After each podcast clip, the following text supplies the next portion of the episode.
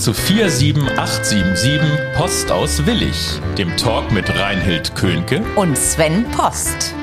Heute Folge 19. Neujahrsgrüße aus der Botschaft. Setzt euch hin, nehmt euch ein Stück Kuchen, einen Kaffee, genießt es, macht es euch bequem. Unser Gast heute in unserem Studio ist Uwe Schummer. Hallo Uwe. Hallo, grüß euch zusammen. Hallo Reini. Hallo Sven, hallo Uwe. Dann fangen wir doch mal direkt an, für die Leute, die dich nicht kennen. Wer ist Uwe Schummer?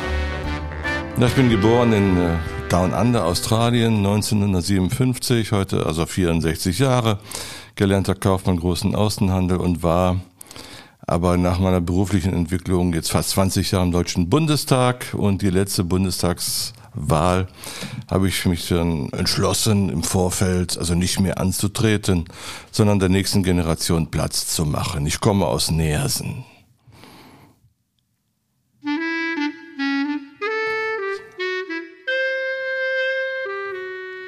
Reinhild fragt. Ja, Uwe, wenn bald der Frühling wiederkommt und das Wetter wird schön und du gehst raus, was gehört für dich in einen guten Picknickkorb? Also eine gute Salami beispielsweise, ein Frikadellchen, äh, so dunkles Brot, also schwarzes Brot und vielleicht auch ein dunkles Bier. Oh, das klingt gut. Ich komme mit. Kannst du dich noch daran erinnern, was dein erster Berufswunsch war? Ich wollte, ähm, ja, ich wollte äh, Setzer, also das heißt, ich wollte Buchsetzer werden, also ein Beruf, der lange ausgestorben ist weil ich selber gerne Bücher gelesen habe. Und äh, ich fand das immer spannend, wie jemand dann spiegelbildlich mit den Lettern also ein Buch zusammensetzt. Mhm. Habe das dann später erlebt, war dann auch Redakteur der katholischen Arbeitnehmerzeitung 1981, wie dieser Buchsatz dann bei Heiderdruck in Bergisch Gladbach wieder funktioniert und äh, ist ein Beruf, der lang, der lang ausgestorben ist. Heute wird das alles äh, digital organisiert, aber ich hatte schon eine besondere Bewunderung für diese Kunst äh, des Setzens, des Buchsetzens. Welche Tageszeit magst du am liebsten? Ja, ich mag eigentlich äh, den äh, Nachmittag, so den späteren Nachmittag, so ab 16, 17 Uhr. Mhm. Der ist mir, äh, ne, man hatte in der Regel dann auch das meiste hat man getan. Nicht? Man hat sein Pensum absolviert für den Tag und kann dann mal jetzt überlegen, was machst du denn Entspanntes? Was würdest du machen, Uwe, wenn du drei Wünsche frei hättest? Ah, ich, äh, ich, also der erste Wunsch ist natürlich Gesundheit. Nicht? Das, der zweite Wunsch ist ja nochmal so eine richtig schöne ja, weite Reise machen. Ich wollte immer mal so auch nochmal zurück, äh, ja, Geburtsort nach Adelaide, nach Australien. Das wäre nochmal so ein Wunsch, aber da braucht man Zeit für, da müsste die Pandemie vorbei sein. Und dann nach Adelaide nochmal gucken, Queen Elizabeth Hospital, wo ich geboren bin. Steht das noch alles und so? Nicht? Vielleicht auch wie meine Eltern, zweimal mit dem Schiff sind ja schon sechs Wochen damals. Also das wäre auch noch so ein großer Wunsch, den ich mir noch mal erfüllen wollte. Und dann ja gut singen können, so singen wie Karel Gott. Das wäre auch noch ein Wunsch.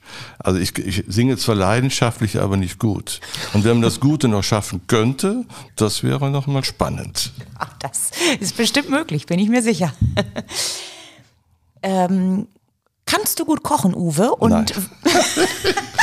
nee, bin nicht. Also. Siehst du, aber wenn du kochst, vielleicht kommt das ja mal vor. Gibt es dann ein bestimmtes Gericht? Also was ich sehr gerne mag, sind Spiegeleier. Wunderbar. Und mit viel Margarine und, und Öl in die Pfanne gelingen die auch. Das ist gerade fragen, das schaffst du, ne? Desaster in der Pfanne, aber irgendwie schmeckt es dann doch. Ähm, vor uns liegt ja jetzt äh, der Jahreswechsel, also Silvester. Und äh, was gehört für dich zu Silvester dazu oder was für ein Gefühl vermittelt dir Silvester? Also Silvester ist äh, eigentlich so ein, für mich mehr besinnlich. Also ich bin dann gerne mit wenigen, aber netten Menschen zusammen, mit denen auch was äh, im Lebensweg etwas äh, verbindet. Äh, ja, dann wird natürlich äh, ein guter Rotwein oder Glühwein möglichst draußen, nicht, auch wenn es kalt ist, entsprechend angezogen. Feuerwerk gucken, was äh, andere Leute machen und äh, ja, sich dann äh, ja, viel erzählen, Gespräche führen und äh, dann auch äh, ja, sich alles Gute wünschen. Also ich liebe Silvester eigentlich im kleinen, äh, bekannten Kreis.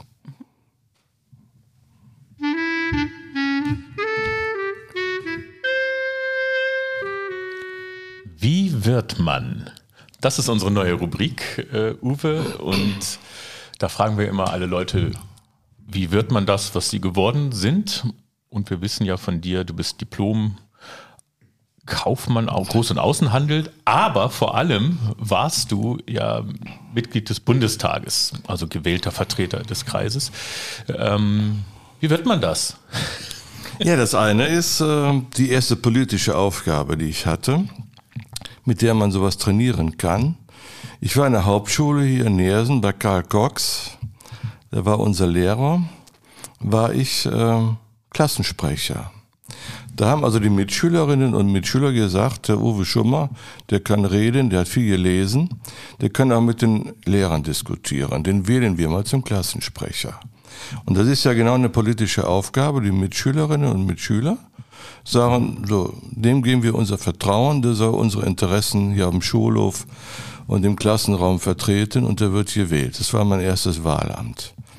Da bin ich hinterher über die Jugendarbeit, die CAJ, also die christliche Arbeiterjugend, die haben durch den belgischen Kardinal Kadein einen sehr guten Dreiklang, der mich dann auch geprägt hat in der Jugend, äh, sehen, urteilen, handeln.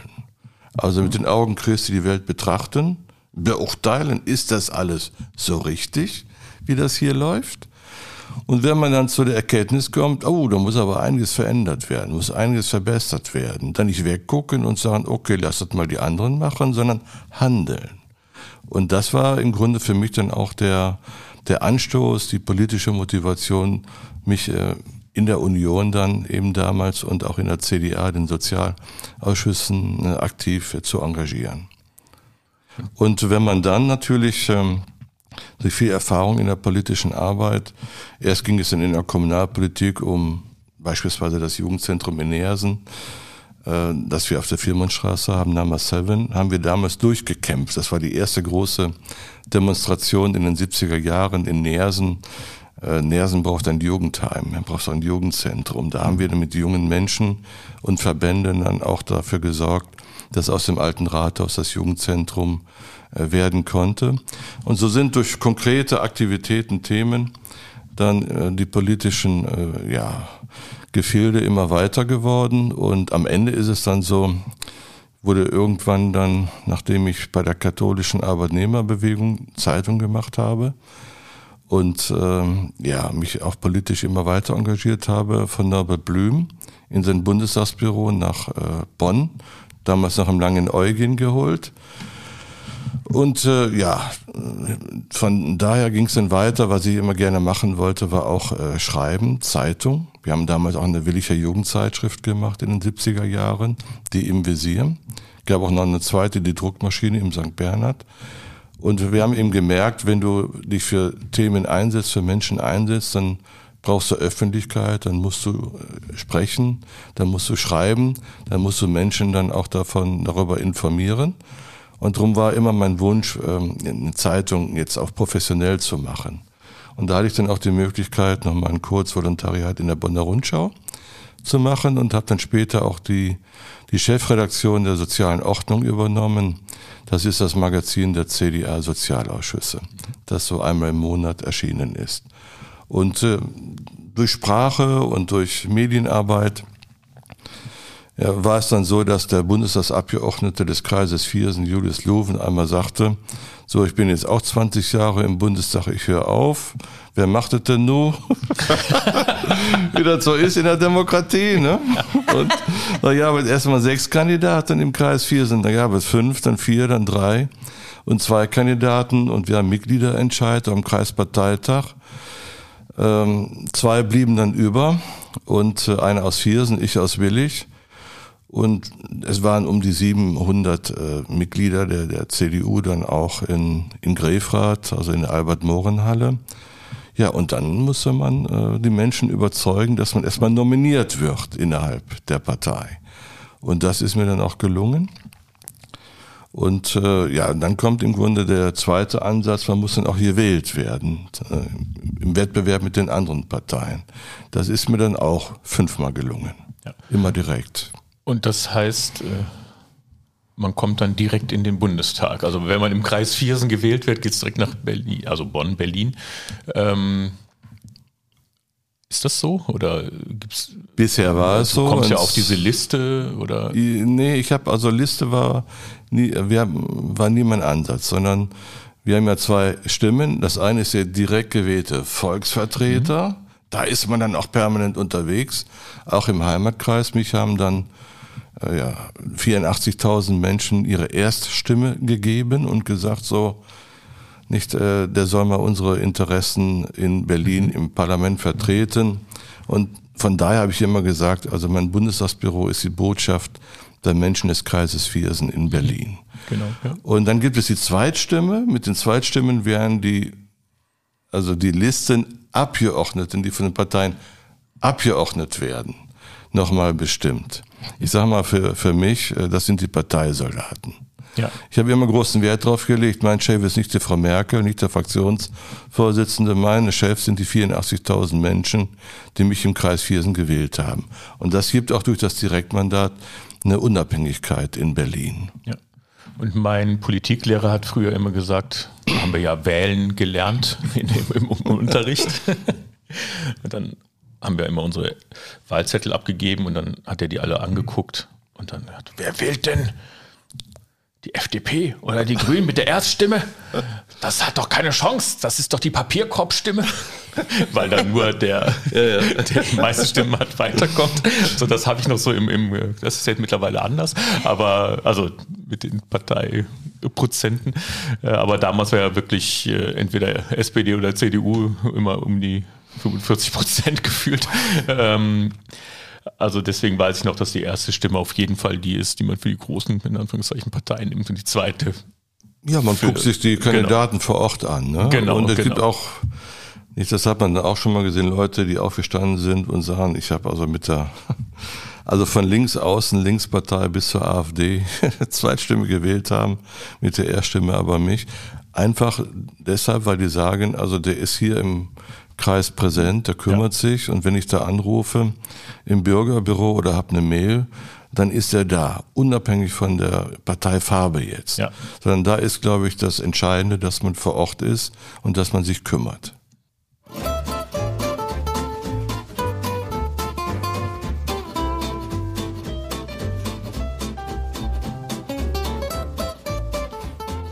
Verrückte Tatsachen. Ja, Uwe, du hast es ja eben im Eingang schon erwähnt, dass du in Australien auf die Welt gekommen bist. Und ich bin da natürlich jetzt neugierig. Ähm, deine Eltern, warum die in Australien waren und wie lange du letztendlich dann in Australien gelebt hast und wie es dich dann hier nach Nersen verschlagen hat. Ja, das war im Grunde so, dass meine, meine Eltern äh, ausgewandert sind. Das war eine Kriegsehe. Meine Mutter kommt aus äh, ja, Bleicherode, also aus dem Harz. Und äh, ein Vater war in der, in der Marine, kommt hier vom Niederrhein aus äh, der heutigen Stadt Willig. Und die haben sich dann äh, über den Krieg kennengelernt und äh, äh, zusammengefunden, sind hier hingezogen, haben dann entschieden 1956, 57, wir wandern aus. Und dann sind die mit dem Schiff, sind die dann sechs Wochen nicht äh, 180 äh, Grad haben sie dann die Erdkugel äh, nicht auf dem Schiff äh, ja, erfahren oder und äh, sind dann in Australien ähm, war es dann so, dass äh, meine Mutter sich sehr wohl fühlte. Ich kam dann auch zur Welt und mein Vater aber nicht. Und äh, so, dass sie nach drei, dreieinhalb Jahren entschieden haben, nicht, äh, wir wandern wieder zurück, so dass sie wieder zurückgewandert sind, also hier in die heutige Stadt Willig. Und äh, so, dass ich äh, dann auch nochmal die Welt äh, gesehen habe auf dem Schiff in den sechs Wochen. Und das ist natürlich spannend, weil ich als Kind dann immer diese Ansichtskarten gesehen habe aus Aden, aus Ägypten, aus die Blaue Grotte und nicht aus Thailand und Singapur, nicht die, die dann gefahren sind. Das war immer so ein Stück weit so, so, so fern Exotik, nicht äh, hier in, Nersen oder, oder, oder in Schiefbahn, wenn ich dann die alten Reisekarten meiner Eltern äh, betrachtet habe und die alten Fotos, nicht, da gibt es ja dann auch die Äquatortaufe auf dem Schiff und äh, das hat dann schon die, die Kindheit immer etwas äh, auch spannend gemacht. Das heißt, du kannst dich auch noch daran erinnern, an diese sechswöchige Reise? Oder mehr aus Erzählungen oder wenn du Bilder betrachtest? Also mehr, mehr aus Erzählungen. Ich war ja erst drei, dreieinhalb Jahre alt und äh, da sind nur sehr verschwommene Erinnerungen. Deshalb eben diese Ansichtskarten, diese Fotos, in denen man ja, nochmal schaut, was ist denn da alles gewesen und das nochmal nachbetrachtet. Dann warst du Weltmeister der australischen Rettungsschwimmer oder was war das genau? Das Bin ich du, auf Lebenszeit. Okay, dann erklär mal, was das heißt. Ich habe auch den, also ich habe auch den äh, Freischwimmer gemacht, also eine halbe Stunde über Wasser bleiben. Das war auch nicht so einfach. Ja, es war so, dass ähm, ich glaube, das war so um ja, das äh, auf einmal ein, ein Anruf bei mir im Bundestagsbüro kam von einer Williger Bürgerin. Und in dem Jahr war auch die Weltmeisterschaft der Rettungsschwimmer, und zwar in, in Deutschland, ähm, terminiert. Und äh, in, in dem Anruf, äh, ich bin der einzige australisch geborene Bundestagsabgeordnete, was mir auch immer eine regelmäßige Einladung zur australischen Botschaft eingebracht hat und äh, hat gesagt, also wir haben die Weltmeisterschaft, sie war mit im Organisationsteam und äh, die Gruppe, die angereist ist über Dresden, übers Zollamt dann, äh, ja, die konnten ihre Rettungsbretter, die sie brauchten für die Weltmeisterschaft, die wurden vom Zoll einbehalten. Nicht? Und dann haben wir, also wir sind so abgeordnet da, können sich mal drum kümmern und so rufen Sie doch mal an. Also die können nicht starten. Das ist die Weltmeister-Equipe, die jetzt in Dresden steht und ihre Rettungsbretter nicht äh, bekommt. Und ähm, dann haben wir uns darum gekümmert, äh, mehrfach angerufen, mit dem Zoll dann auch verhandelt. Das war ein relativ einfaches Problem. Die waren also nicht so deklariert, dass sie zum Eigengebrauch für eine Weltmeisterschaft in Deutschland genutzt werden, sondern es hätte auch sein können, dass sie die hier verscherbeln wollen. Ihre teuren Weltmeisterbretter. Ach so, und ja. deshalb hat der Zeuge gesagt, nee, das ist nicht klar, das wird erstmal gestoppt hier. Und als wir das dann geklärt haben, dass sie nur zum Eigenbedarf hier importiert werden und dann wieder nach Australien zurück und die werden nicht zwischendurch verkauft, dann hat der Zoll zugestimmt.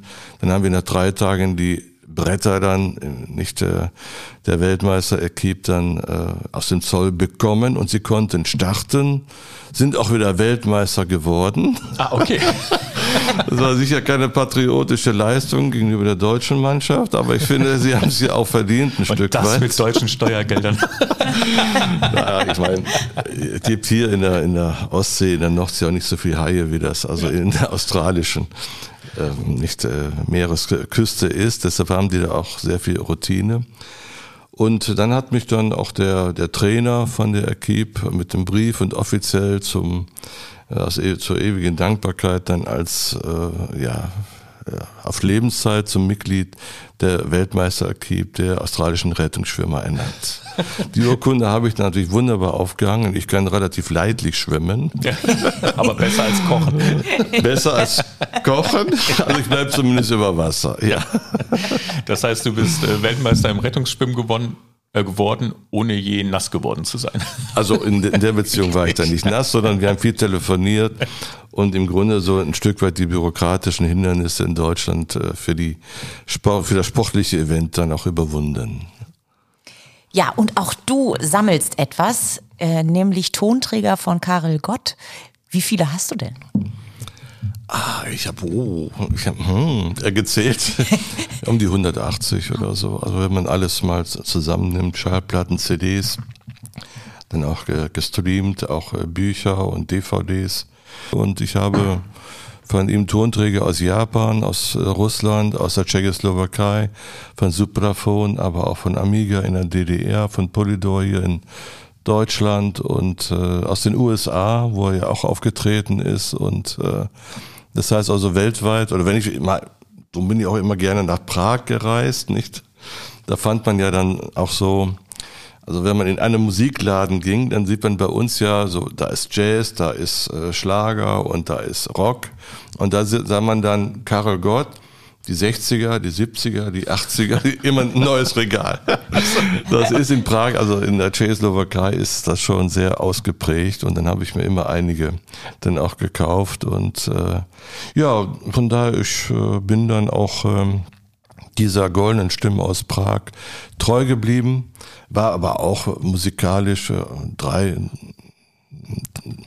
Queen-Konzerte, nicht äh, mit äh, Freddie Mercury in der Dortmunder Westfalenhalle mit der britischen Rheinarmee damals noch, nicht 1983, 1985 und wo die dann am Ende dann auch immer spielen, God Save the Queen und dann die halbe Halle voll und er, Freddy, nicht mit der Pelzkrone ja. und dem Samtrock. Äh, und dieser Shampoos in die, in, in, in die Menge, in die Meute, so, ja. so, wie das aussieht und dann die halbe Halle voll mit britischer Rheinarmee und singt dann mit. Das sind schon gigantische Erlebnisse, die ich dann ja. auch hatte. Und ich sag mal, egal ob das jetzt Rock ist oder ob das Schlager sind, ob das auch Klassik ist, eine starke Stimme ist immer stark. Dann bist du ja sportlich auch wenn du leidlich nur schwimmst.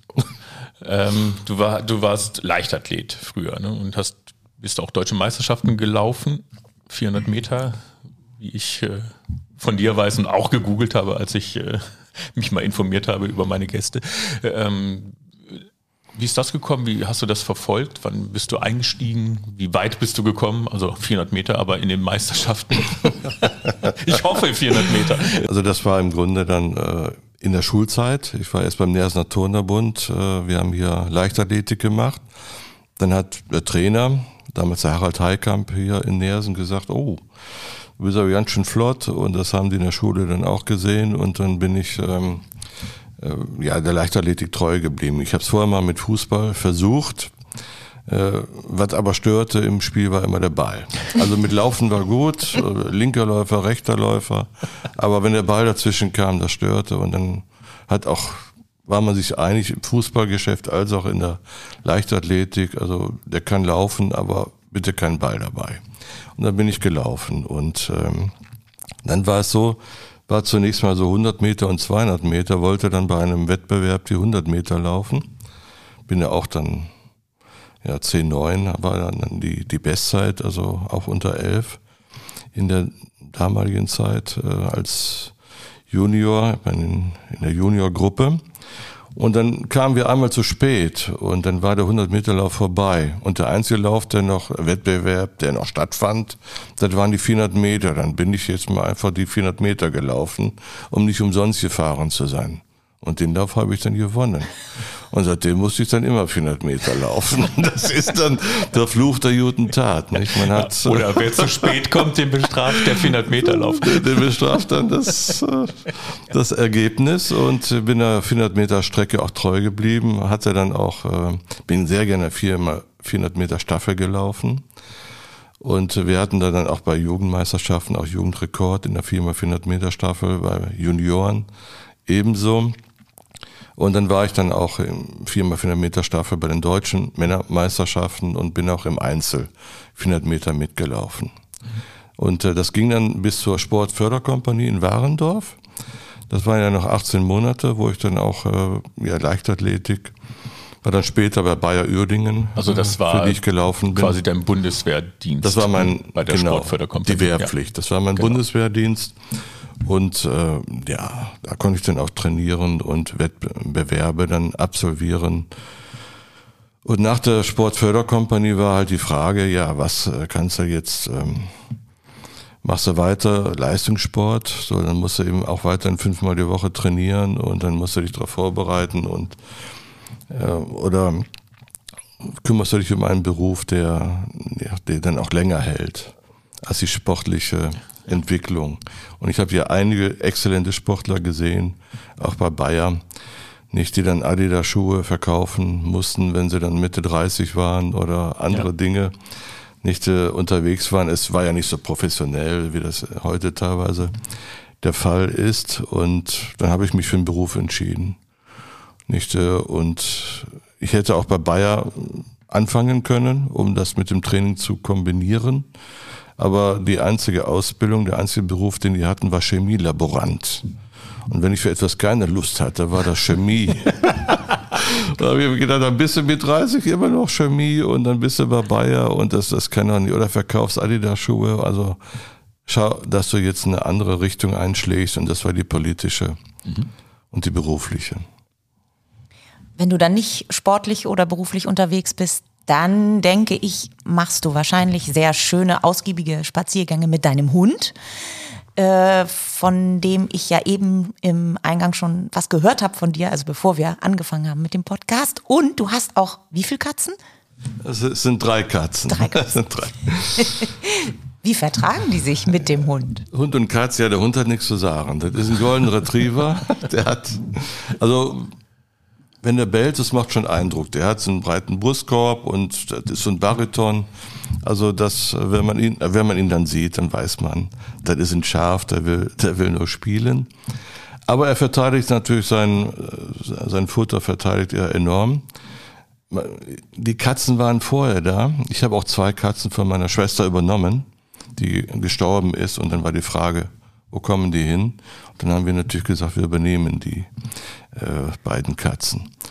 Und äh, wenn aber eine der drei Katzen dann auf der, auf der Treppe sitzt, so, und dann kommt 45 Kilo der Golden Retriever, also der, der Luca, traut sie nie vorbei. Also die Katzen, die haben, die haben bei uns eigentlich die Hosen an, nicht? Also die entscheiden dann, wer raufkommt oder, oder auch nicht. Und das ist, äh, von daher leben die ganz gut miteinander die drei Katzen und der Luca, unser, unser Golden Retriever. Aber das Wichtige ist, äh, der Hund äh, sollte auch uns motivieren, insgesamt mehr an der frischen Luft zu laufen. Die Niers entlang, am Grenzweg, durch den Schlosspark. Wir haben ja idyllische Landschaften, die wir dann auch. Und das ist ein Hund, der liebt Wasser. Das ist ein Wasserhund. Also wenn er Wasser sieht, ist er sofort drin. Bei Gülle leider auch. Da muss man ihn dann abspritzen. Aber wie ich höre, sind die Katzen nicht nur sehr dominant, sondern sie füttern den Hund auch. Ne? Ja, ja, also die, die beiden Älteren sind Teilkatzen, sind 19, also die sind, die schlafen. Ja. Die sind relativ wenig unterwegs, aber wir haben noch äh, eine äh, Kartäuserkatze, die ist äh, sieben und die jagt schon mal. Dann liegt da auch eine Feldmaus oder nicht. Und dann kann es schon mal, frisst die aber nicht, dann kann es schon mal sein, dass dann der Hund zulangt, wenn wir nicht aufpassen. Der frisst alles. Sogar meine Spiegeleier. ja, und wahrscheinlich auch die Wurst aus dem Picknickkorb, oder? Ja, die Salami. Die Salami, ja. So, Karel Gott ist einer deiner Lieblingssänger, aber auch Klaus Hoffmann der Schauspieler ist und äh, Chansonnier, also Liedermacher, äh, den magst du sehr gerne sowohl als Schauspieler als auch als Sänger, wenn ich das richtig verstehe. Wie ist das gekommen, diese Leidenschaft? Das ist ja so ein Berliner Urgestein, sage ich jetzt mal. Ne? Ja, es gibt da auch, äh, also er, er, er, tritt da auch regelmäßig auf, nach wie vor in Berlin. Ich war auch in einigen Konzerten, äh, die ich dann mit ihm erlebt habe, wo auch nicht so die Masse voll ist, sondern da ist dann Bar jeder Vernunft beispielsweise. Mhm. Da sind dann, also da kann man, ist die Bühne in der Mitte, drumherum kann man sich entspannt dann auch hinsetzen und äh, ihm lauschen und äh, schauen.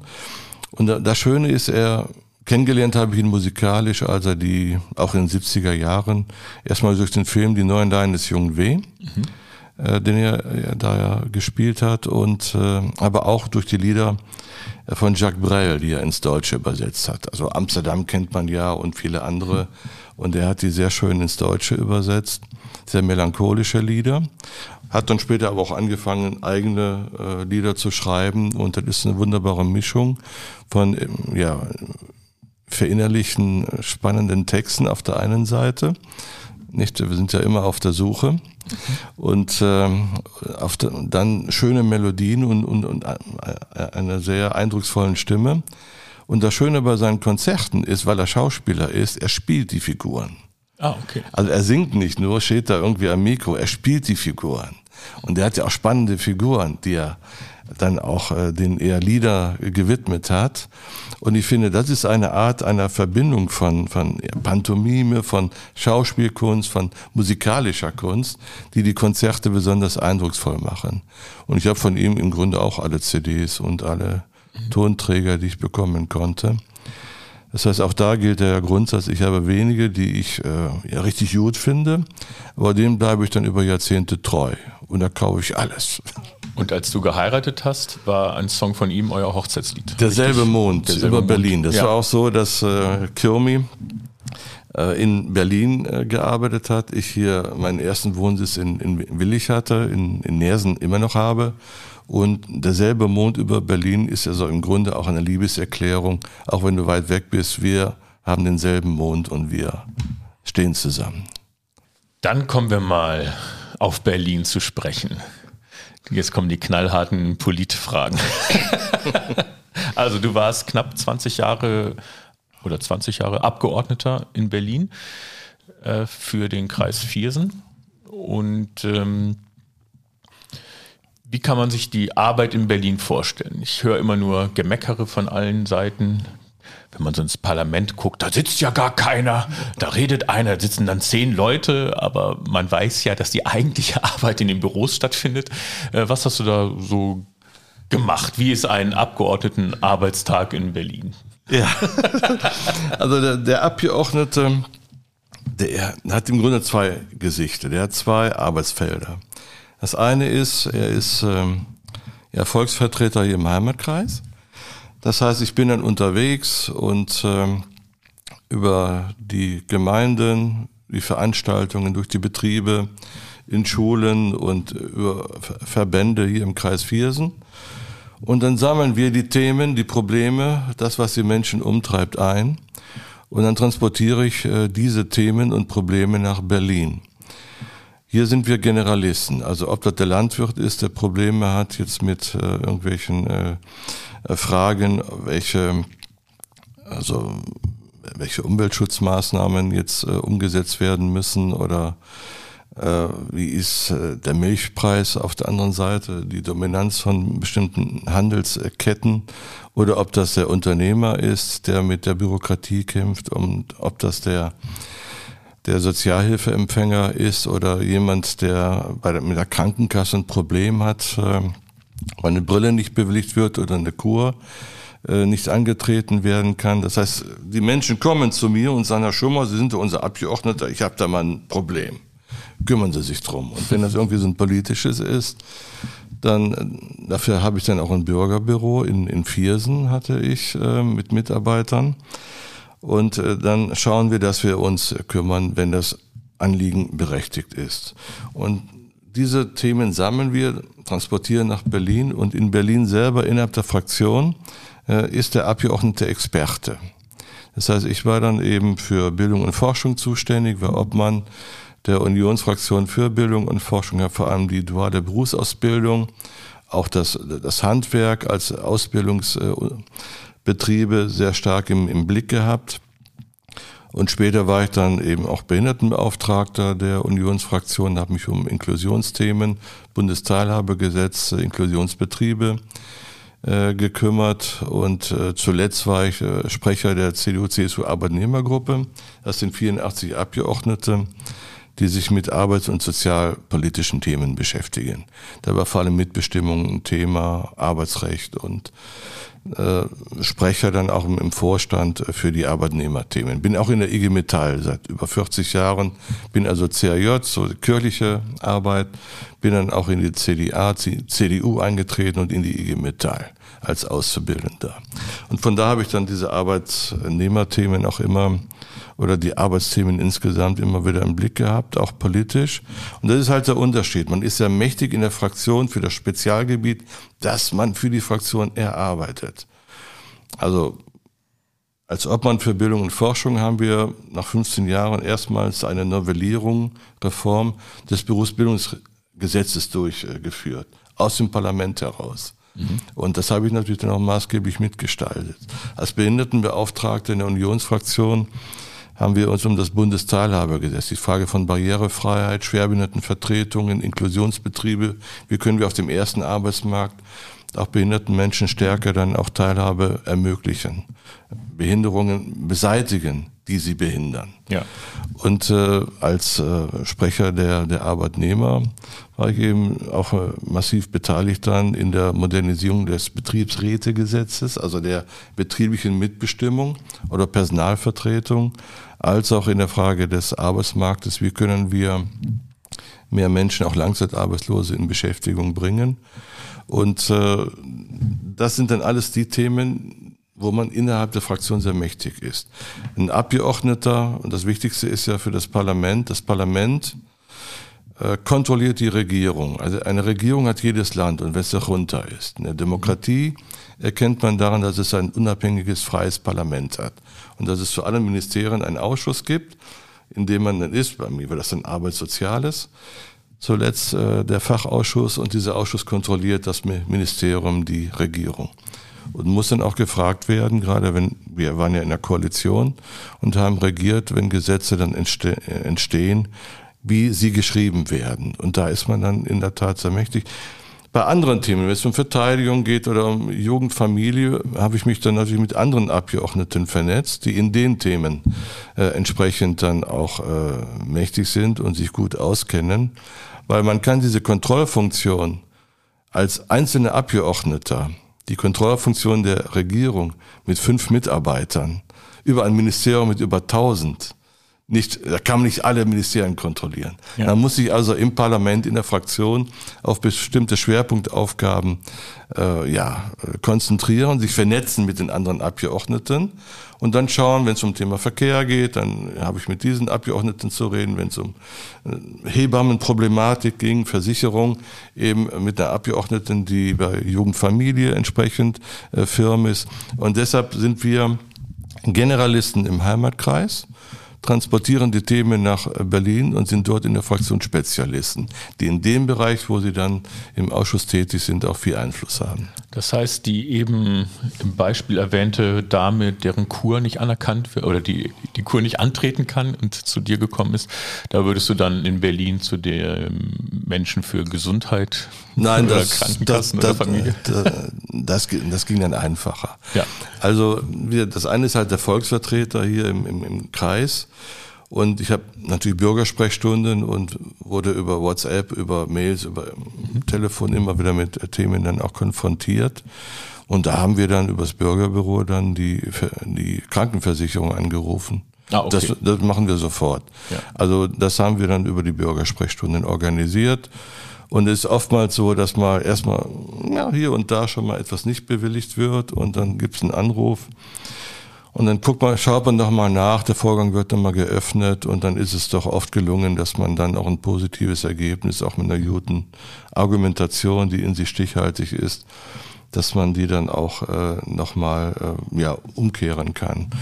Da sind dann auch so Themen, nicht wenn so ein Unternehmen, das also ja im Gartenbaubereich Bäume dann auch in, in die Ukraine ähm, exportiert, nicht dann anruft und sagt, ich stehe da mit drei mit drei LKWs äh, vor der Grenze und die lassen mich nicht durch. Äh, schon mal tun sie mal was für mich.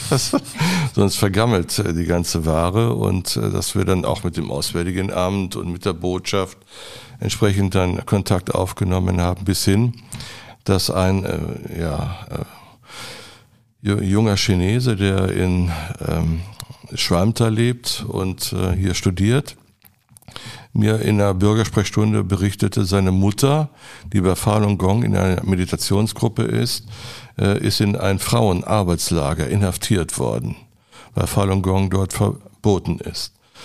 Und dann haben wir natürlich auch, dann habe ich äh, die Bundeskanzlerin informiert. Äh, da gibt es immer eine Liste, wenn sie Kontakt hat mit der Volksrepublik China oder mit anderen autoritären Staaten, mit Namen von Inhaftierten wo man bittet, sie doch frei zu lassen. Habe jetzt auch nochmal in der Aufarbeitung der, der, der Ordner äh, nochmal gesehen, wie wir dann auch verschiedene Briefe geschrieben haben, und zwar auch an die Leitung des äh, Arbeitslagers in der Volksrepublik China, weil wir die Adresse äh, auch hatten. Und wir haben natürlich auch den Menschenrechtsausschuss im Deutschen Bundestag informiert und dann doch erreicht nach äh, vier Wochen, dass die Mutter freigelassen wurde.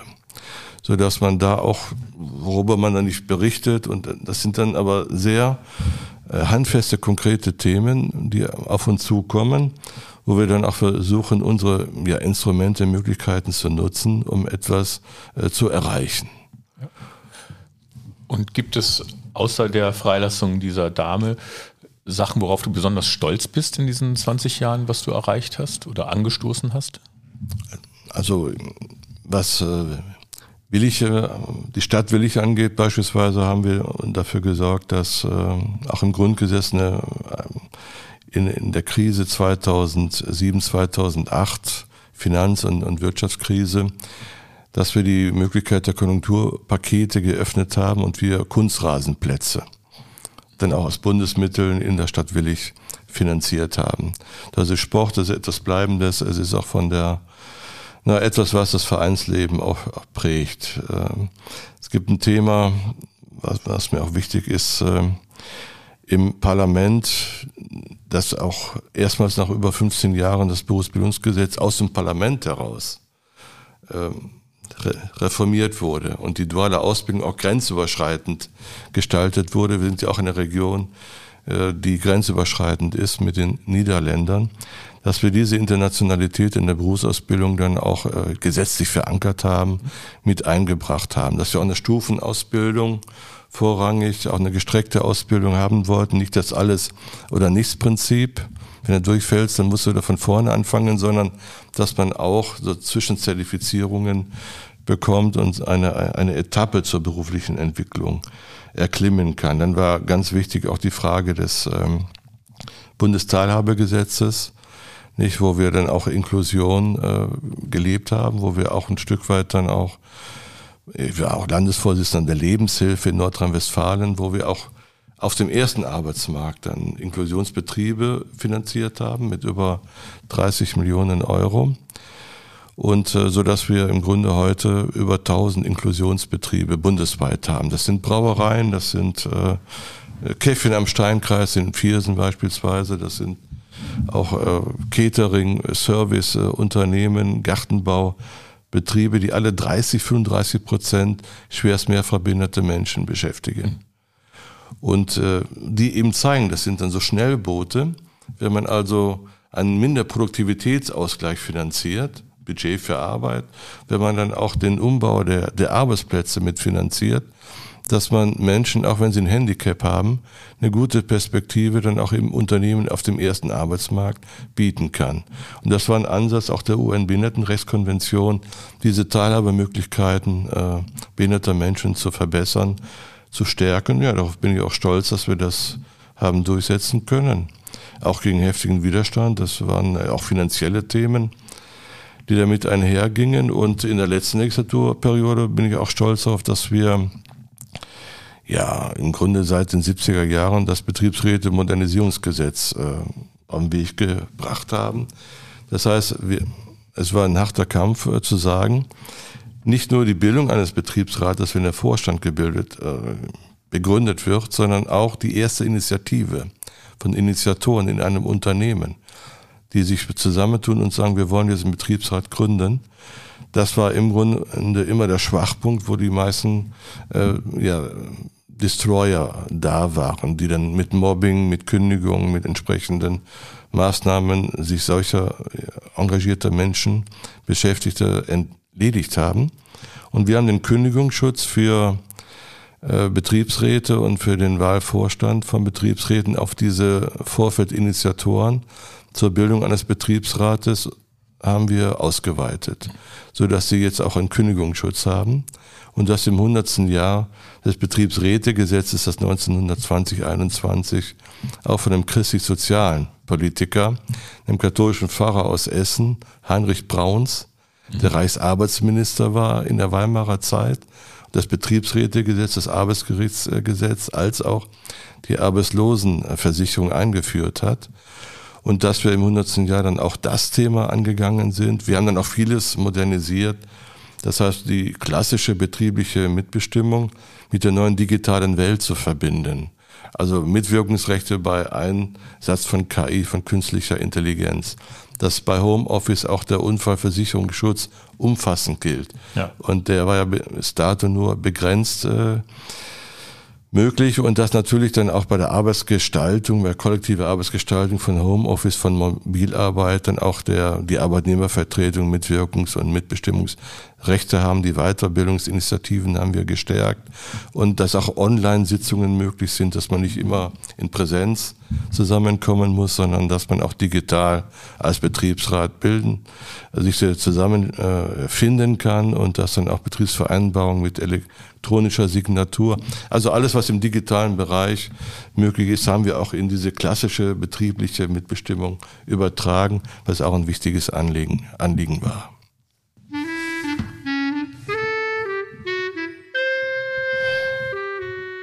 Entweder oder Fragen. Uwe, ähm, du hast ja hier ein Bürgerbüro oder einen, einen eigenen Raum, einen Schreibtisch äh, gehabt früher. Äh, war der Schreibtisch eher chaotisch oder ordentlich? Ordentlich. Trinkst du lieber Kaffee oder Tee? Äh, Kaffee, am liebsten Espresso. Wenn es möglich wäre, wen würdest du lieber interviewen? Gott oder den Teufel? Gott. Wenn der Wecker bei dir morgens klingelt, drückst du auf die Schlummertaste oder stehst du sofort auf? Also ich habe morgens immer ähm, äh, Radio an. Und mit äh, Radio schlummer ich dann weiter. Und dann hört man immer, ist das schöne Musik, ist ein interessanter Interviewpartner, aber ich schlummer dann noch, ich brauche dann immer so wie ein alter Diesel, vorglühen, ein, eine Stunde mit Radio. Bis der Hund dann kommt und sagt, geh mit mir raus. Handelst du eher nach Gefühl oder eher nach Vernunft? Gefühl. Welchen Urlaubs, äh, welche Urlaubsform würdest du wählen? Strand oder Bergsteigen? Strand. Wenn du eine Chance hättest, im Zirkus aufzutreten, als Clown oder als Seiltänzer? Clown. Das ist nicht so gefährlich, wenn man bei der Pointe verunglückt. ja, das stimmt. Wenn du eine Reise machst und das Urlaubsziel ist weiter weg, fährst du mit dem Auto oder mit dem Zug? Am liebsten mit dem Zug.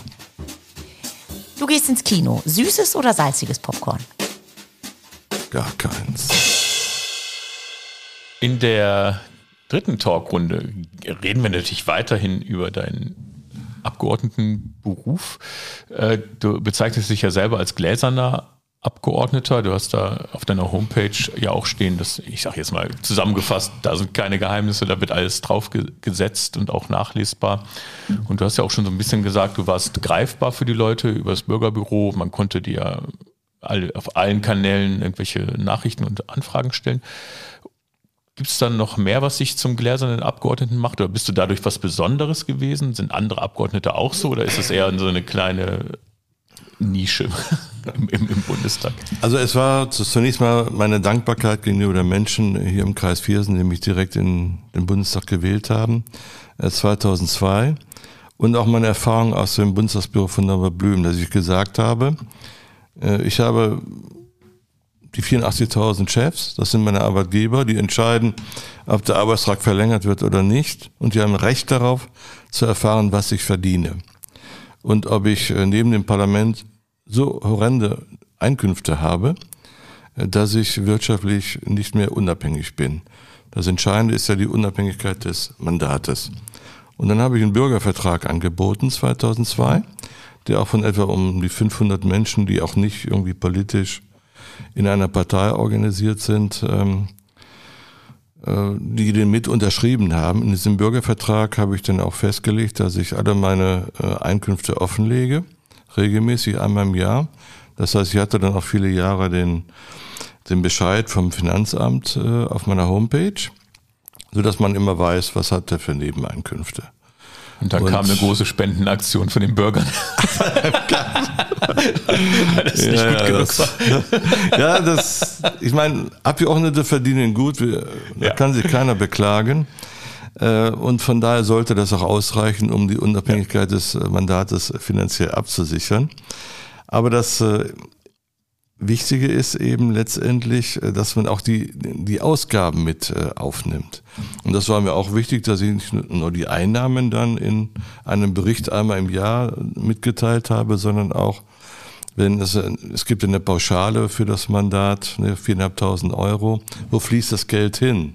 Also ich hatte immer beispielsweise die meisten, also mit die meisten äh, Besucher aus dem Heimatkreis im Deutschen Bundestag. Also jedes Jahr um die 2000 Menschen, die aus dem Kreis 4 sind, einmal drei Tage äh, in den Bundestag kamen, in Berlin besucht haben, die ich dann durch das Parlament geführt habe und wo ich dann auch schon mal aus dem Etat heraus, auch aus dem persönlichen Etat, Zuschüsse finanziert habe, weil mir wichtig war, eben meinen Arbeitgebern zu zeigen, wo ich arbeite und wie ich arbeite und weshalb das so gelaufen ist bei den streitigen Themen, die es ja immer wieder gibt, wie es gelaufen ist. Und ähm, von daher sind das Dinge, die ich dann auch, und dass ich den regelmäßigen Bericht äh, Berliner Woche geschrieben habe, was das Newsletter verschickt wurde und der Homepage dann auch veröffentlicht wurde und nochmal auf, auf Print-Ebene äh, verbreitet worden ist und wo sich dann auch Menschen wieder mit einer Anfrage, was ist in der Woche passiert, warum haben sie sich so und nicht anders verhalten, und äh, so, dass ich immer wieder Bericht erstattet habe, wenn ich nicht im Kreis Viersen, sondern in Berlin bin, was ich dort tue, wie so ein Tagebuch und mit den Reaktionen auch der Bürgerinnen und der Bürger. Auch das war für mich ein Teil des gläsernen Abgeordneten.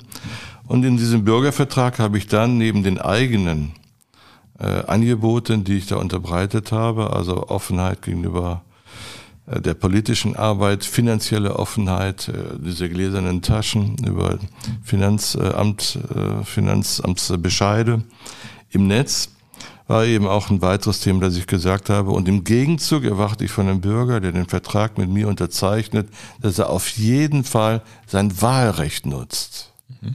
Egal, was er wählt. Ich meine, nicht egal, aber das Wahlrecht ist etwas Gewichtiges, ist ja. eine, dolle Errungenschaft. Und das muss er auf jeden Fall nutzen. Und ich finde, diese Form des Bürgervertrages, da gibt es vielleicht eine, eine, Handvoll Abgeordnete, die das so ja.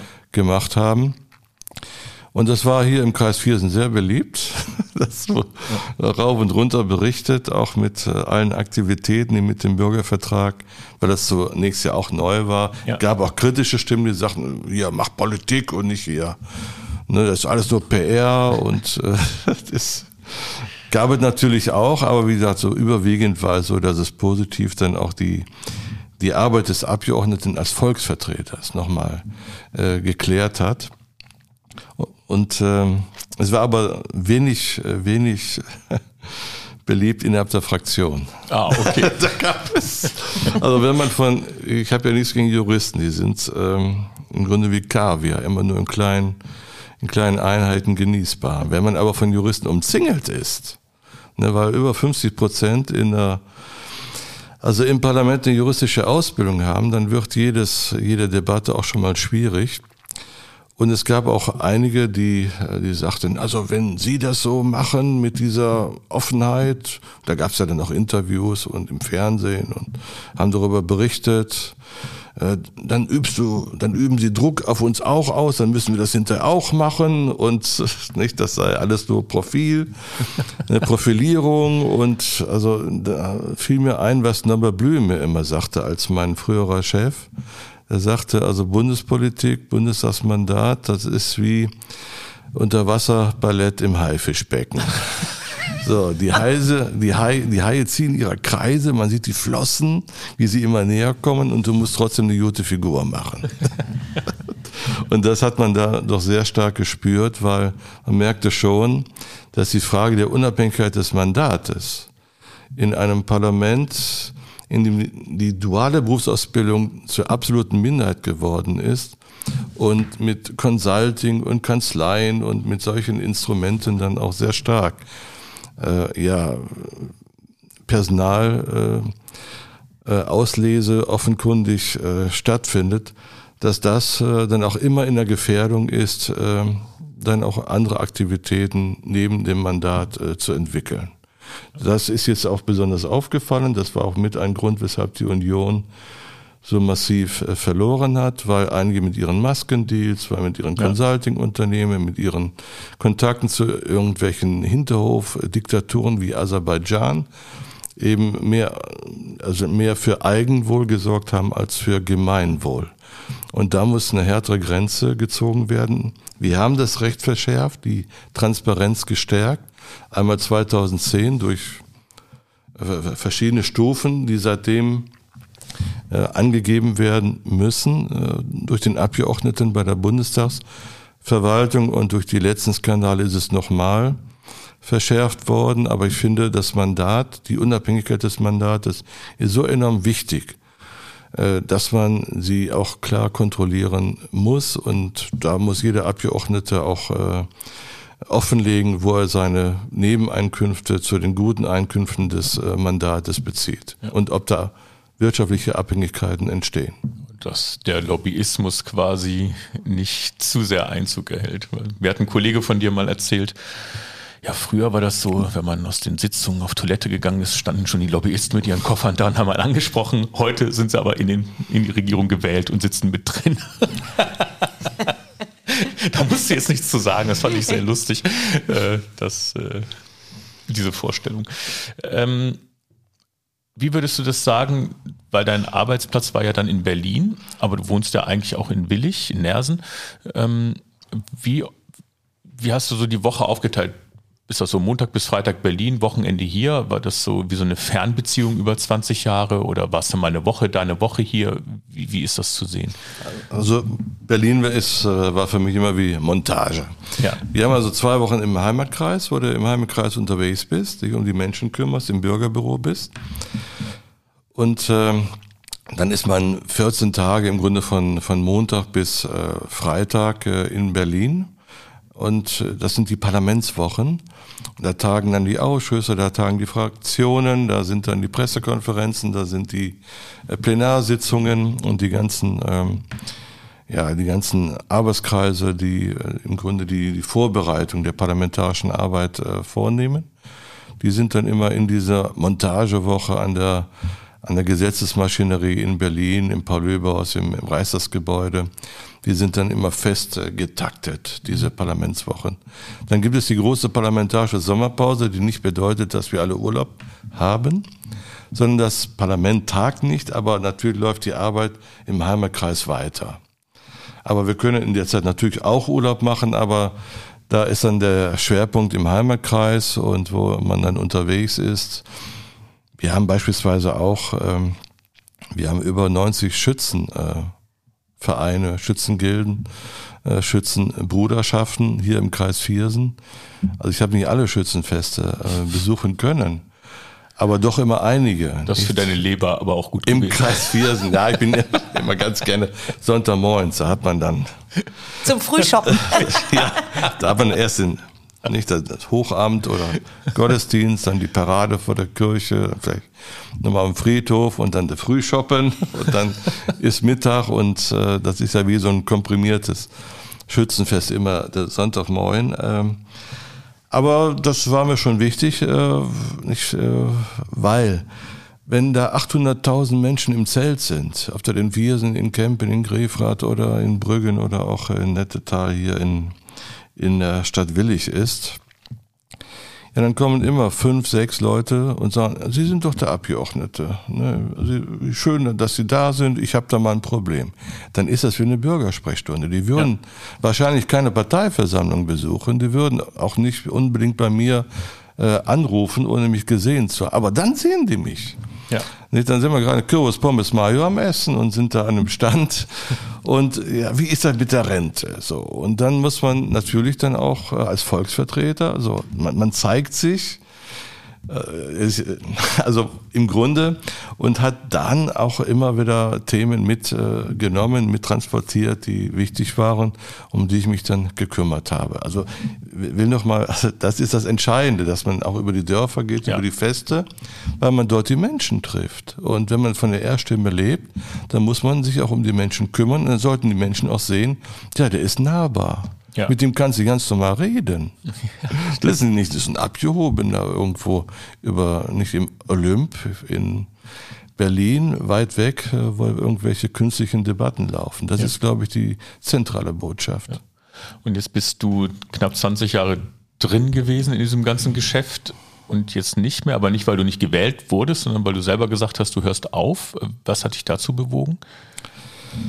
Na, ich habe nach, äh, nach, also in der letzten Legislaturperiode dann doch gemerkt durch die Pandemie, auch nach ähm, ja, 16 Jahren, dass ähm, nicht, äh, wenn sich alles wiederholt, wenn der und wir haben ja auch mit 16 Jahren angefangen zu arbeiten, das sind dann auch über weit über 40 Jahre, nicht, ähm, dass ähm, ja, dass man sich selber auch ver verschleißt und dass man, bevor es die anderen sagen, man selber die Entscheidung treffen sollte, hör mal, gerade auch mit der Pandemie, die dann kam, das hat äh, mir nochmal bestätigt, wie wichtig, wie richtig diese Entscheidung war, äh, wo ich dann auch sicher bin, also die Welt äh, ordnet sich neu.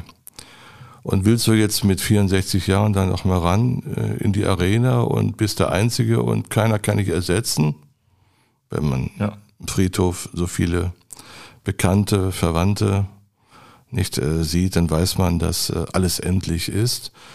Und ähm, da war mir dann auch wichtig, dass ich selber entschieden habe. Ich mache die letzte Runde, habe das auch im Wahlkampf 2017 so gesagt und auch dann so eingehalten und bin auch sehr dankbar dafür, weil ich habe ja viele Kolleginnen und Kollegen, die sind nicht mehr nominiert worden oder andere sind nicht mehr gewählt worden. Mhm. Wir müssen von jetzt auf gleich.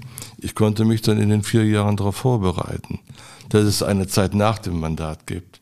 Und dass man auch vieles, was man immer so, nicht was der eine oder andere schon mal persönlich nimmt, wenn man geehrt wird, also im, irgendwo einem Fest als MDB, dann ist das ja nicht der Uwe Schummer, dann ist das das wichtige Amt, ja. Abgeordneter äh, zu sein, nicht? Und dass man es auch mal eine Zeit gibt, so da wird man nicht mehr, so da ist man eben zweite, dritte, vierte, fünfte, fünfte Reihe, aber findet wieder ein Stück weit die Autonomie seiner eigenen Lebenszeit.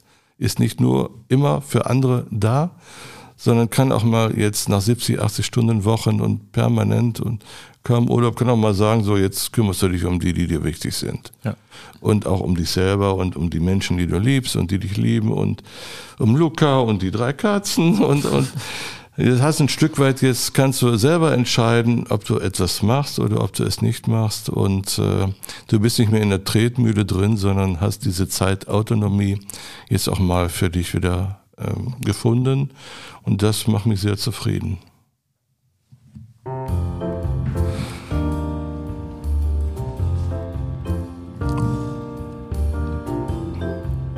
Poesiealbum. Auch du hast uns äh, für unser Poesiealbum ein Zitat mitgebracht. Das verliest Reinhild. Liebe deine Feinde, aber sei schneller als sie. Es ist von Lao Tse, chinesischen Philosoph. Ich übersetze das auf deine Situation. Du liebst die Juristen, bist aber schneller. das sind nicht deine Feinde. Nein, nein, nein. Also was äh, also bedeutet das, das, Zitat für dich? Also Kaviar ist ja was Positives. Ja, nicht? Genau, ist immer genau. nur die Frage der, der Menge. Aber das ist natürlich auch im politischen, äh, ja, permanenten Kampf, im Wettbewerb in der Leichtathletik lernt man ja auch Wettbewerb. Man muss eben schneller sein, man muss besser sein als die anderen. Man muss sich im Kampf bewähren. Das ist das eine, was ein Stück weit dann auch Lebensmotto für mich über die Jahrzehnte hinweg war.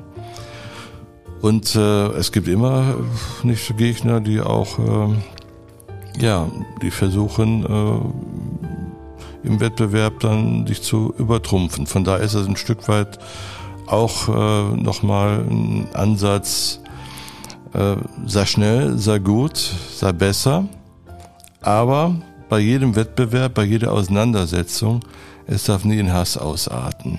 Ja. Nie in nicht ähm, Feindschaft, in Gegnerschaft. Also man muss sollte immer wieder versuchen. Ich meine, wir sind alle auch von Leidenschaften gesteuert und müssen sie kontrollieren. Jeder hat auch Dämonen, die er im Blick haben muss und die er dann auch zähmen muss. Aber es darf nie zu einer Feindschaft werden. Es darf nie zu einer, einer Gegnerschaft, zu Hass und Hetze werden, sondern letztendlich liebe auch deine Feinde, auch deine Gegner. Aber, und da sind wir im christlichen Sinne auch bei der Eigenliebe, sei schneller als sie. Das heißt ja nicht, dass du dich selber aufgeben musst. Nicht, dass du jetzt äh, ne, derjenige bist, der dich dann immer übertölpeln lässt, sondern du wirst dann schon auch im Miteinander, auch mit den Gegnern, willst du, mit deinen Freunden, mit, äh, nicht, also, äh, willst du im Grunde dann auch äh, vernünftig etwas in deinem Leben schaffen. Und das ist, glaube ich, die Mahnung, also fordere dich, sei gut, sei schnell, aber auch Gegnerschaft und auch äh, Feindschaft äh, darf es nicht auf Dauer geben, sondern es muss immer Wege geben, die den Weg zurückführen, äh, ja, zu einer vernünftigen menschlichen Beziehung. Dann zählt auch zu unserem Poesiealbum natürlich kulturell gesehen Lieblingsfilme. Und du hast, also du bist ja jetzt für uns, wir lernen uns ja heute erst kennen, kein verknöcherter alter Politiker, sondern du bist ein sehr humorvoller Mensch und das beziehe ich jetzt auch mal auf deine Lieblingsfilme, Filme, äh, sage ich jetzt mal. Du magst Monty Python-Filme, also ein bisschen der abseitige schwarze britische Humor. Gibt es da einen Favoriten oder? Ja, das Leben des Brian ist ja bekannt. Ich finde, auch im religiösen sicher war das, äh, dass man ja, dass man auch mit einer gewissen Distanz äh, Dinge dann auch äh, so überzieht, dass man doch einen Kern Wahrheit drin findet, Ja. nicht und dass man ja auch sagt, ja, auch das ist etwas, ja, was kurzweilige Zeit ist. Also man freut sich dann über die Filme. Und ähm, es hat aber auch etwas, wo man sagt, ja, das sind so Impulse aus dem Film heraus, nicht wenn die Revolutionäre da zusammensitzen und überlegen, so wie können sie jetzt den Aufstand gegen die Römer in Jerusalem organisieren und ihre Resolutionen besprechen. Das hat ja auch viel Politisches, nicht, wo dann am, am Ende immer die Frage, ja und, was machen wir jetzt? Ja, und? Resolution. Also ich finde, da sind so viele, ja, so, so viele Dinge schwarz äh, im Humor dann auch präsentiert aus dem Leben heraus. Das ist dann eine gute Verbindung von kurzweiliger, ja, von Spaß, die man haben kann, wenn man sich die Filme anschaut, aber auch, äh, dass man sagt, ja, da ist schon was Wahres dran, ne? und das ist schon manchmal so. Ja. Und da öffnen sie dir die Augen. Ja, und sind auch bitter zum Teil, aber eben, es ist eben kein Klamauk. Ne? Das ist ganz wichtig. Ne? Das wird ja oft so abgetan. Aber wenn dann so diese Fraktionen, die Volksfront von Judäa und die jüdische Volksfront, die eigentlich dasselbe wollen, aber sich gegenseitig bekriegen, weil die sich nicht mögen, obwohl sie das Gleiche möchten, das finde ich ist immer sehr sinnbildlich für auch so Sachen, die du eben erzählt hast über dein äh, Laoze-Zitat, ähm, dass man sich so selber so im Wege steht. Ne? Und das wird einem so einfach dargelegt äh, in diesem Film. Ähm, aber auch die anderen Sinn des Lebens oder selbst auch Ritter der Kokosnuss, das sind ja alles Filme, die einem ganz viel Augen öffnen könnten, wenn man sich darauf einlässt. Und da hast du deinen Humor her oder hast du auch hier Flying Circus geguckt früher, als das kam, diese Fernsehserie von Monty Python oder Ja, ich da habe ich einige Sendungen von gesehen, aber ansonsten nur diese, diese größeren Filme, also Ja. Die du eben äh, benannt hast. Und auch der Sinn des Lebens ist natürlich, Ja. also das ist ja dramatisch, melo, melodramatisch. Ist- Aber immer wieder dieser Schuss äh, Humor und äh, das ist, ja, das, also von daher liebe ich ja also mehr den, den Hintergründigen, den, den, also nicht so den Schenkelklopfer, sondern mehr den, da wo man nochmal drüber nachdenkt. Und dann kommt im Grunde die Komik und äh, ja, das, äh, und das- ist auch eine Form von Humor aus von der britischen Insel, ja, die auch äh, wegweisend ist, nicht? Also Ja. wie, wie man das Politische, das Gesellschaftliche, so das mit dem mit dem ähm, Fröhlichen, dem Lustigen verbindet. Und äh, ja, also ich mag relativ, wenn ich ins Kino gehe oder wenn ich mir längere Filme anschaue, dann also dann will ich keine, keine Dramatik und, und alles so problembeladene Filme, weil habe ich jeden Tag. Ja. Ne? Also betrachte das Leben und du musst natürlich schauen, dass du da immer nicht äh, diese Probleme hast. Und deshalb ist es gut, immer gut, wenn man auch abschalten kann. Und ich finde, man kann bei solchen Filmen abschalten, aber am Ende hat man trotzdem Mehrwert, ohne dass ja. es jetzt Bildungsfernsehen ist. Und als Australier, sage ich jetzt mal, guckst du Monty Python auf Deutsch oder auf Englisch? Na, auf Deutsch. Also mein Englisch mit drei Jahren war sehr begrenzt. also das, da habe ich die meisten Gags nicht verstanden. Okay, Und die sind auch sehr gut übersetzt, finde ich. Ne? Das ist ja manchmal eher nicht so, aber bei Monty Python ist das schon.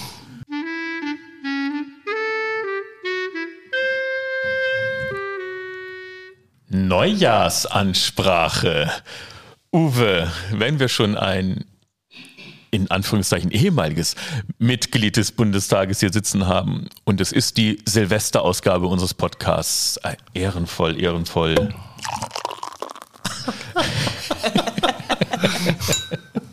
Dann wollen wir natürlich auch hier sitzen und die Neujahrsansprache von Uwe Schummer hören. Ja, meine lieben Hörerinnen und äh, Hörer, ein neues Jahr, das äh, vor der Haustür steht, hinein will. Ihnen allen wünsche ich Glück, wünsche ich Gesundheit. Seien Sie im neuen Jahr 2022 Mitmacher, seien Sie Mutmacher. Angst, Hass, Hetze dürfen nicht gewinnen.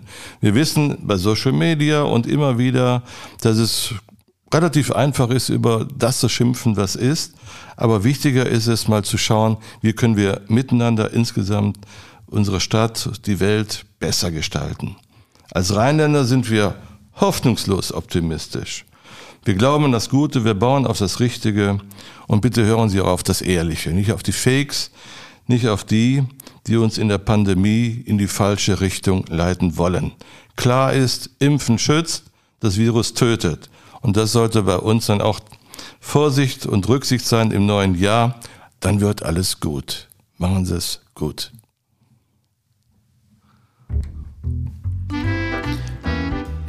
Ja, dem schließen wir uns dann an. Macht es gut, kommt gut rüber ins neue Jahr oder wenn ihr uns erst verkatert im neuen Jahr hört, was ja wahrscheinlicher ist, äh, dann frohes neues Jahr euch allen. Ich bedanke mich heute Abend ganz, ganz herzlich bei Uwe Schummer. Vielen Dank, Uwe, dass du hier warst. Gerne. Dank dir, Reinhild. Danke, Sven. Danke, Uwe. Das war 47877 Post aus Willig mit unserer Silvesterfolge, Folge 19, Neujahrsgrüße aus der Botschaft. Wenn euch gefällt, was wir hier treiben, dann folgt uns doch auf Social Media, Instagram, Twitter, wo auch immer. Nehmt Kontakt auch mit uns auf. Wir sind der gläserne Podcast. Ihr könnt uns schreiben. Wir lesen alle eure Mails und antworten auch. Habt ein schönes Silvester. Wir hören uns wieder im nächsten Jahr. Tschüss, Uwe. Ja, tschüss. Tschüss, Reini. Tschüss, Sven. Tschüss, Uwe.